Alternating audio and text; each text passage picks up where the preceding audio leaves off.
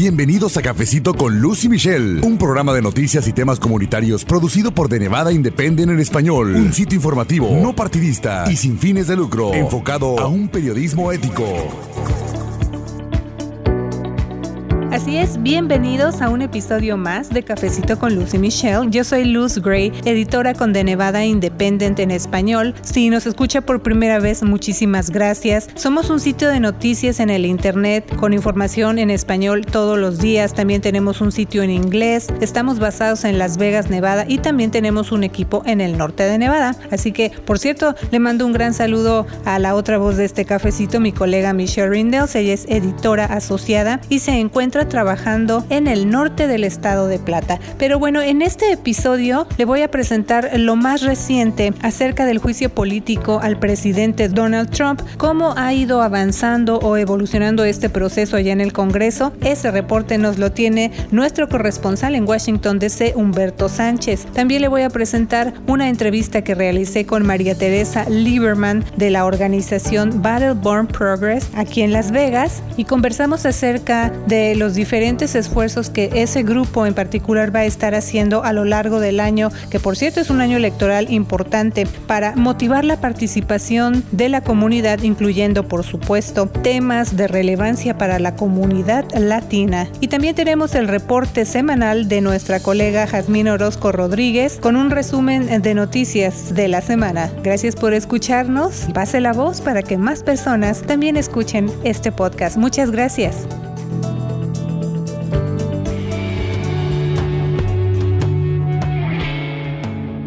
Saludos amigos de Cafecito con Luz y Michelle. Soy la reportera Jazmín Orozco Rodríguez. Este es su resumen de noticias que pasó en la semana. Trabajadores estatales muy cerca de negociar contratos colectivos tras ganar ese derecho en 2019. La Federación Estadounidense de Empleados Estatales del Condado y Municipales Local 4041 anunció la semana pasada que el sindicato ya recibió certificación para representar a tres unidades de trabajadores estatales, incluyendo empleados de salud, trabajadores no profesionales de salud, como asistentes dentales y técnicos de farmacia, y oficiales de paz categoría 3, que abarca correccionales y especialistas forenses. Este sindicato va a representar a estos tres grupos y también va a poder negociar con el Estado acerca del salario y ciertos beneficios para los trabajadores. Esta negociación es posible porque en el 2019 el gobernador Steve Sisolak aprobó la legislación que se llama SB 135. Los empleados del gobierno local obtuvieron derechos de negociación colectiva por primera vez en 1969 y en 2019 esos mismos derechos se extendieron hacia los empleados estatales. Pero existen algunos límites. Por ejemplo, los empleados no van a tener derecho a negociar acerca del cuidado de salud y el gobernador Sisolak mantiene el derecho de descartar las demandas salariales.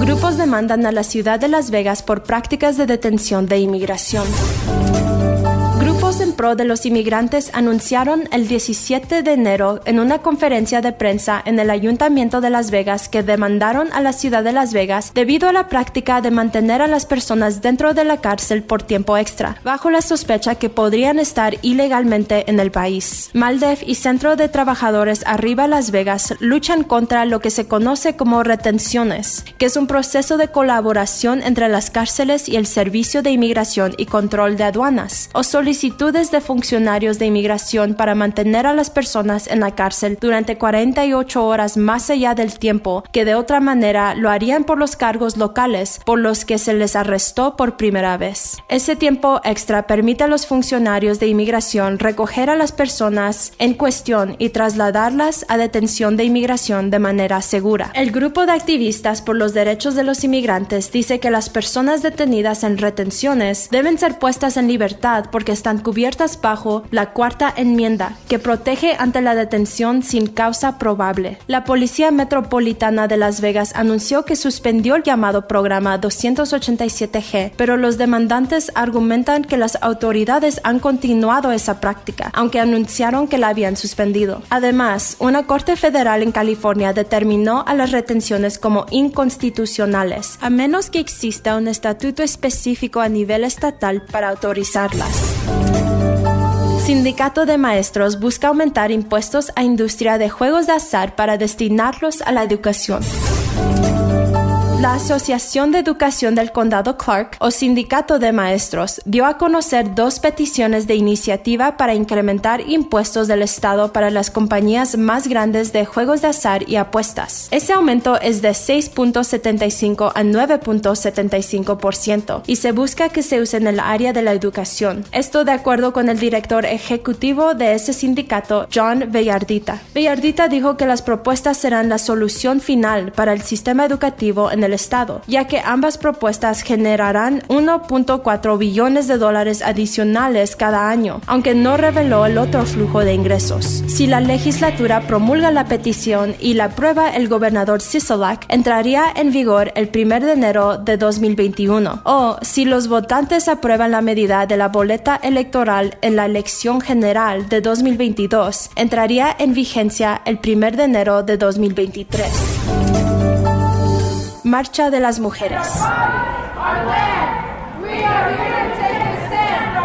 El sábado 18 de enero, miles de manifestantes participaron en la cuarta marcha anual de mujeres en Reno y Las Vegas para pedir atención a temas como tasas de suicidio en la comunidad LGBTQ, derechos humanos y más participación de la comunidad en el proceso cívico, incluyendo los jóvenes, entre otros temas. En la marcha de Reno destacó el mensaje de Maquiala Hicks, quien llevó letreros con la foto de Sunny Lewis, quien recibió un disparo mortal en 2013 a de un Walmart en Reno que se encuentra en tierras tribales. My name's Makayla Hicks. I am 16. Ella y otros miembros de la tribu Fallon Shoshone Paiute buscaron crear conciencia sobre el tema de que la policía no tribal no tiene jurisdicción cuando se cometen delitos en tierras tribales. He was murdered on East 2nd Street at the Walmart because it's a Native American owned store. She, you know, he hasn't had justice because of the jurisdiction. En las marchas de Reno y Las Vegas, que fueron parte de las que también se llevaron a cabo a nivel nacional, también participaron hombres para mostrar su apoyo a las causas de las mujeres.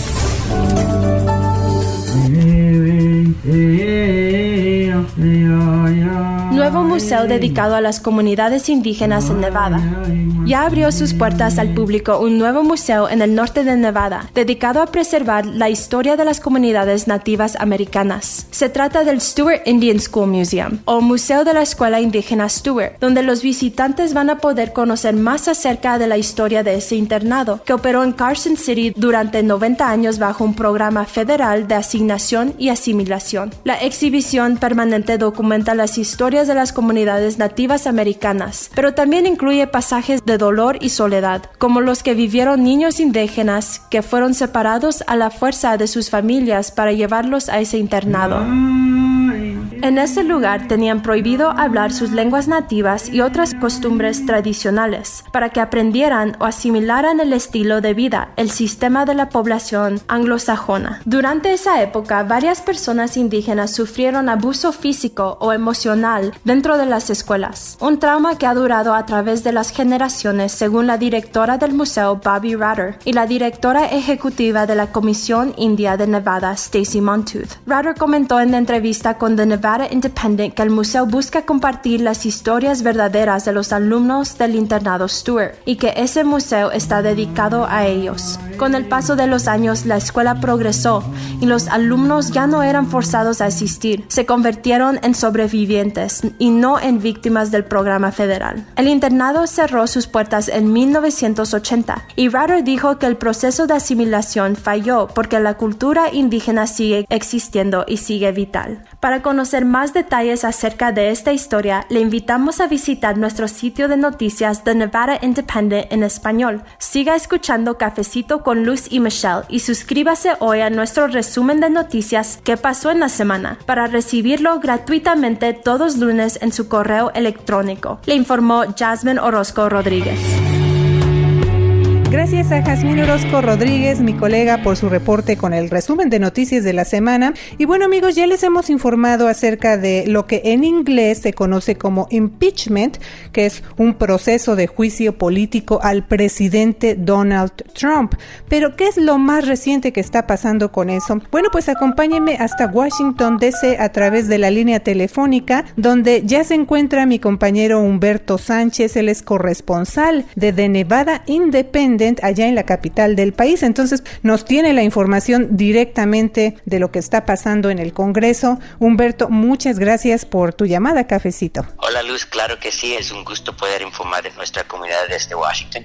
Estamos escuchando la palabra en inglés impeachment. No se trata de un juicio criminal, eso hay que aclarárselo a usted muy bien, sino que significa presentar cargos en el Congreso que forman la base de este juicio político. Pero antes de entrar con lo más reciente, Humberto, por favor recuérdanos para entender un poquito mejor por qué se está llevando a cabo este impeachment o juicio político al presidente Trump. Así, Luz, los demócratas tienen ah, el argumento de que el presidente Trump abusó de su poder cuando le pidió al presidente de Ucrania Vladimir Zelensky investigar acusaciones para descreditar al ex vicepresidente Joe Biden, uno de sus principales rivales para la elección del 2020 y también investigar su hijo Hunter Biden, que trabajó para una compañía uh, ucrania uh, cuando Biden fue vicepresidente. Así que eh, se está acusando al presidente Trump de retener ayuda militar a Ucrania que ya se había destinado por el Congreso y de junta en la Casa Blanca con el presidente de Ucrania. Esto se podría traducir en abuso del poder del presidente y uh, de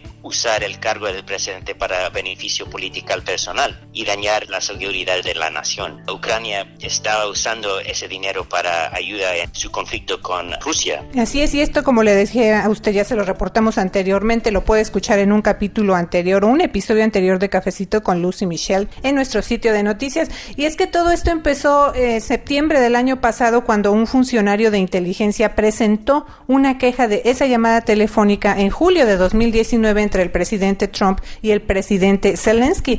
Pero así como en palabras para entenderlo mejor, este proceso, amigos, de juicio político está centrado básicamente en si el presidente Trump buscó o no la ayuda de Ucrania de manera inadecuada para aumentar sus posibilidades de reelección en el año 2020. Y bueno, también le informamos que hubo varios días de audiencias en la Cámara de Representantes, varios días de testimonios y, recuerde usted, la Cámara de Representantes tiene mayoría demócrata, eso también tiene significado. Sí, Luz, eh, este proceso empezó en la Cámara de Representantes. La líder de la mayoría demócrata, Nancy Pelosi, anunció que se aprobó empezar la investigación por varios comités de Congreso. De ahí se pasó las acusaciones o artículos de político que ya se aprobaron por mayoría simple en la Cámara en diciembre y por eso este 20 de enero el caso pasó al Senado para que se realice un juicio. La primera sesión fue este martes y duró más de 12 horas. Ahí los demócratas presentaron 11 enmiendas para citar a testigos y solicitar documentos al gobierno, pero la mayoría republicana las rechazó todos. El líder de la mayoría republicana, Mitch McConnell, puso reglas indicando que las administraciones de la Cámara, liderados por representante Adam Schiff, tendrán 24 horas durante tres días para presentar sus argumentos iniciales. La Casa Blanca tendrá la misma cantidad de tiempo para responder, aunque los abogados de Trump pueden no usar todo el tiempo. Los senadores van a tener 16 horas para hacer preguntas por escrito y después el Senado va a reconsiderar si es necesario citar testigos o requerir más documentos. El juicio contra el presidente Trump durará al menos de dos semanas, pero podría durar más si los senadores votan para llamar a nuevos testigos, entonces tendrán que extender la sesión. Así es, y en este proceso de juicio político están participando Catherine Cortés Masto y Jackie Rosen. Ellas son las dos senadoras demócratas por Nevada. Entonces, Humberto, tú que estás allá, eh, pues ellas qué han dicho acerca de este proceso. Así, la oficina de la senadora Cortés Masto indicó que ella sigue firme que el público merece tener todos los hechos y ver un juicio completo de acuerdo con el proceso que marca la Constitución y la senadora Rosen se comprometió a ser imparcial antes de presentar una decisión, pero los dos votaron con sus colegas demócratas para citar dos testigos y, nuevos documentos. Y también es importante decir, ya le informamos a ustedes, esto empezó el, el año pasado este proceso, desde entonces también es importante saber lo que dice el presidente Donald Trump acerca de este juicio que se está presentando en su contra. Eh, en este año que lleva, pues ha hecho diferentes actividades. Viajó, por ejemplo, a Davos, Suiza, para este foro económico mundial que se lleva a cabo anualmente y él llegó allá en busca de inversiones extranjeras para los Estados Unidos. Y bueno, Humberto, pues ¿cuál es la postura que ha tomado el presidente Trump acerca de este proceso político o impeachment? Sí, él ha negado estar involucrado y dice que no ha, hecho nada malo. Ah, también ha insistido que su llamada con el presidente de Ucrania fue perfecta. Y Humberto, ¿qué pasaría en caso de que sí proceda este juicio político contra el presidente Trump? Bueno, si el Senado lo declara culpable y él tuviera que dejar su cargo, entonces el encargado de completar su mandato del presidente Trump sería el vicepresidente Mike Pence. Y bueno, amigos, eh, pues vamos a seguir muy de cerca lo que vaya pasando y nos vamos a comunicar pronto contigo, Humberto, para tu siguiente reporte. Te agradecemos mucho por esta información que tú nos traes en español desde la capital del país. Claro que sí, Luz. Y bueno, amigos, pues ahora les voy a presentar también el siguiente segmento de Cafecito con Luz y Michelle, una entrevista con María Teresa Lieberman. Ella es de la organización Battleborn Progress y nos va a hablar acerca de lo que ellos están haciendo en este año de elecciones para informar al público y animar a la comunidad a participar en este proceso electoral tan importante y también en qué se van a estar enfocando para los latinos. Vamos a escuchar. Estoy aquí en un restaurante, pues en el área centro de Las Vegas. Acaba de terminar un evento organizado por Hispanos en Política. Y el tema de hoy fue cómo las organizaciones locales o algunas organizaciones locales están trabajando para animar a las personas a participar en el proceso electoral y a prepararse en general para este año importante 2020. También para quienes no conocen acerca de esta organización Battleborn Progress, es no partidista. ¿Qué más nos puede explicar? Sí, somos no partidista y no apoyamos a cualquier candidato, no importa de qué partido, porque nos queremos mantener no partidista cuando ya se terminan las elecciones y es tiempo de crear leyes y asegurarnos de que podemos decirle gracias o no gracias a, esas personas que nos representan. Y también hacemos varias formas de, ah, como se dice en inglés, community outreach, yendo a la comunidad, ah, porque mucha gente no sabe y quiere aprender me gustaría que nos platique cuáles son los planes que ya están llevando a cabo ahorita para animar a los votantes a participar. Muchas gracias uh, por uh, tenernos aquí y sí, este año es un año tan importante, parece ser que cada elección decimos es tan importante, tan crucial, pero en Battleborn Progress este año nos vamos a enfocar en uh, varios temas que van a impactar estas elecciones y este año y que son muy cruciales y son acceso a programas de salud y como se dice healthcare en inglés, aseguranza etcétera, farmacéuticos, que es algo que nos impacta mucho a todos. No importa cuánto ganes, de dónde vives, es, es un problema que muchas personas en la política, desde el presidente hasta el Congreso o localmente, han tratado de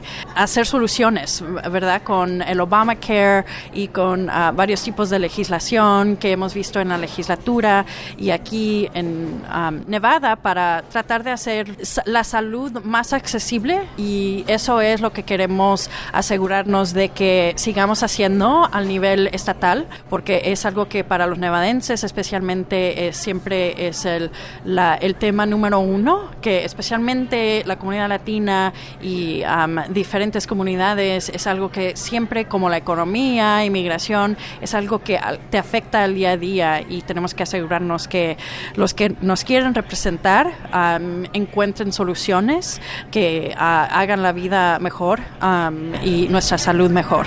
Se piensa en inmigración, que desde luego también es importante. Eh, en esa área de inmigración también están haciendo algo para eh, explicarle a la gente cuáles son las los programas o el tema que deben al que deben prestar atención en este año tan importante? Sí, lo más importante que nosotros vamos a hacer es y nos vamos a enfocar en inmigración es cuando se salga la decisión de DACA, informarle a la gente que en verdad que está en esa decisión, no sabemos qué es lo que va a pasar y eso va a ser muy crucial, muy importante para educar a la gente qué es en verdad lo que esa decisión, como en inglés decimos what it means for you, lo que te, cómo te va a impactar a ti.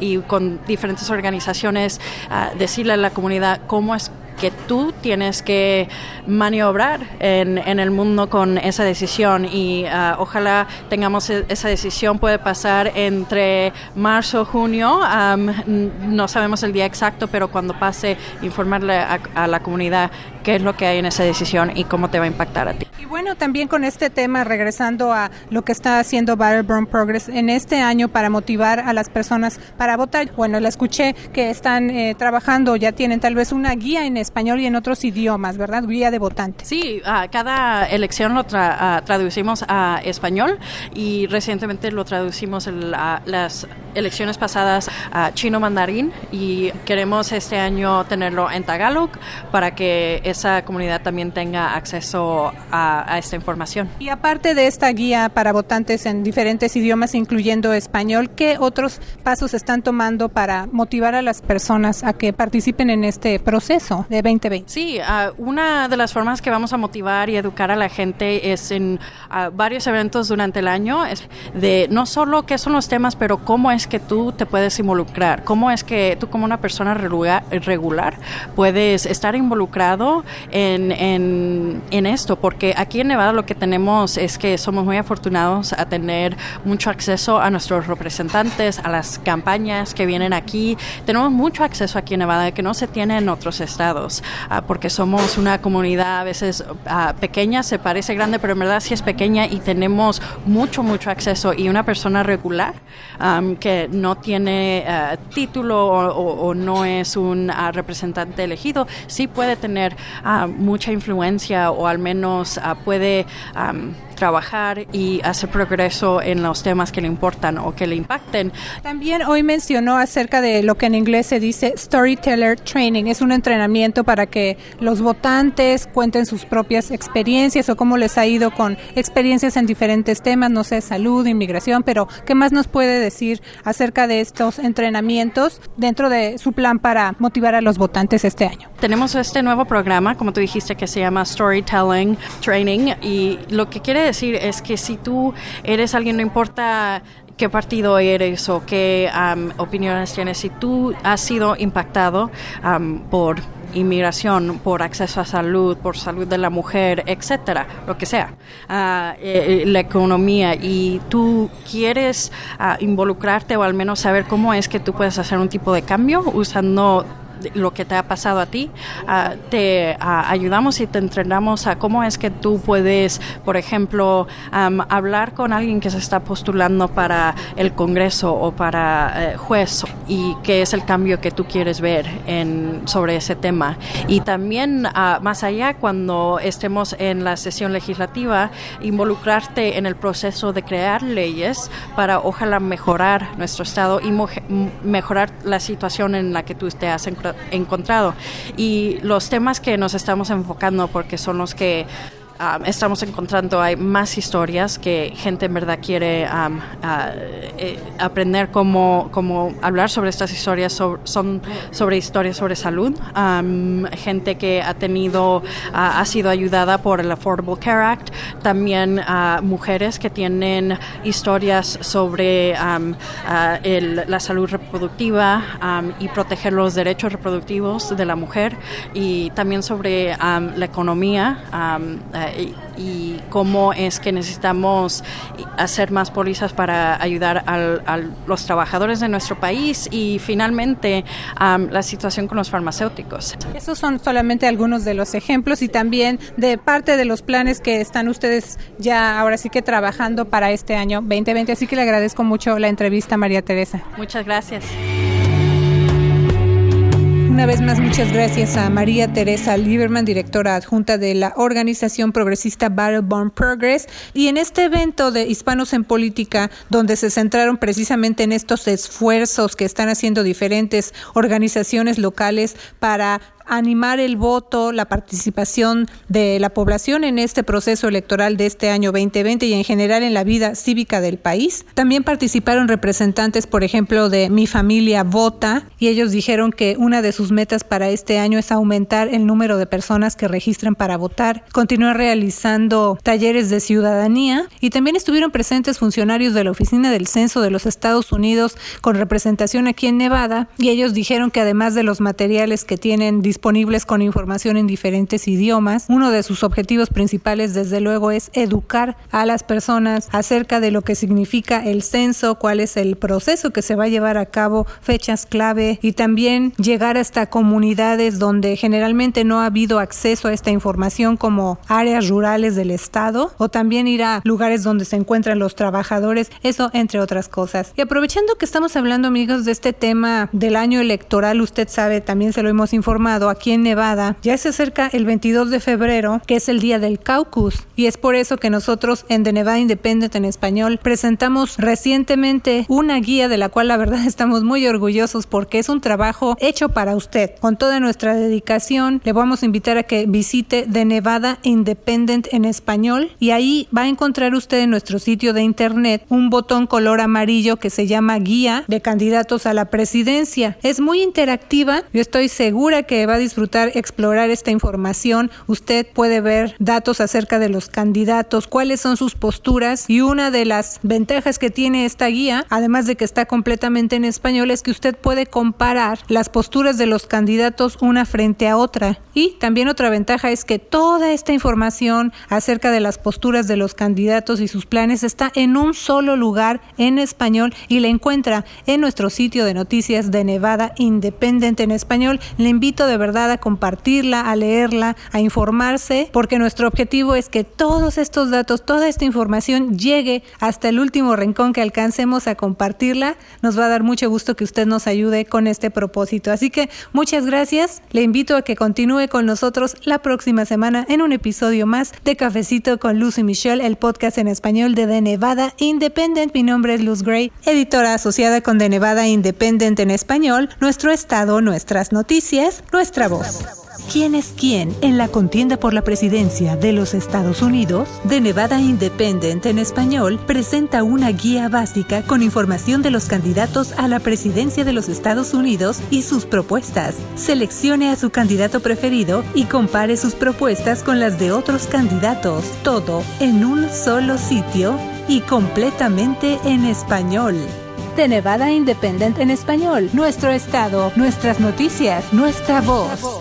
Gracias por habernos acompañado a una emisión más de Cafecito con Luz y Michelle. Un programa de noticias y temas comunitarios producido por The Nevada Independent en español. Un sitio informativo, no partidista y sin fines de lucro, enfocado a un periodismo ético.